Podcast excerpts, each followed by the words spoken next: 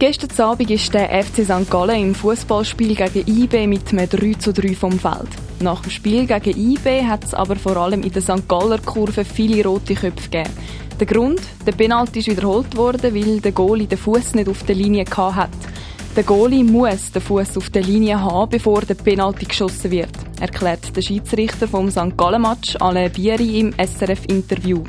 Die Regeln sind klar und werden vom Videoschiedsrichter wahr überprüft. Die Information ist schon vor der Saison an die Vereine gegangen und ich habe Goalie auch noch gesagt vor der Penalty-Ausführung, er muss einfach auf der Linie bleiben mit dem Fuß, bevor der Penalty ausgeführt ist. Und dann ist er halt früh weg. Der Wahr hat mir das gesagt und dann habe ich als Schiedsrichter keine Wahl, sondern muss dann den Penalty wiederholen. Emotionaler nach dem Unentschieden ist der Stürmer vom FC St. Gallen, Lukas Gürtle. Er hat in der 91. Minute das 3 zu 2 geschossen.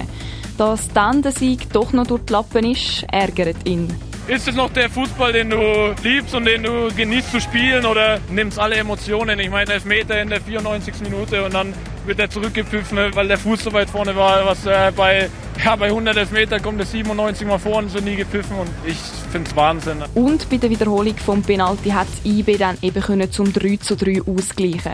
Der Trainer der Berner Young Boys, Gerardo Seane, freut sich über das Unentschieden, zeigt aber auch Verständnis für die St. Galler. Ich verstehe sicher, dass es für St. Gallen emotionsreich ist, das Ende. Aber ich denke, wenn man genau hinschaut, dann ist die Sachlage ziemlich klar. Es war schon vorher ein Hands im Spiel, gewesen, wo man hätte können pfeifen Jetzt wieder eins. Die Regelauslegung ist eigentlich auch klar, wenn der VAR interveniert. Also von dem her kann man sich daran aufregen, aber man tut gut daran, eine durchzuschnaufen und vorwärts zu schauen. Das ist das, was der St. Galler Trainer Peter Zeidler probiert durchzuschnaufen und führen zu schauen. Natürlich ist es jetzt ein bisschen ärgerlich, aber wir haben ein tolles Spiel gesehen. Ich bin stolz auf meine Mannschaft. Sie ist wirklich toll zurückgekommen nach dem 2-1. Es war nicht zu erwarten gegen so eine abgeklärte, gute Mannschaft wie IBE. St. Galler haben dann im Frühling nochmal die Chance gegen die Young Boys zu gewinnen. Am 21. Mai spielen sie Bern im Wankdorfstadion gegen sie.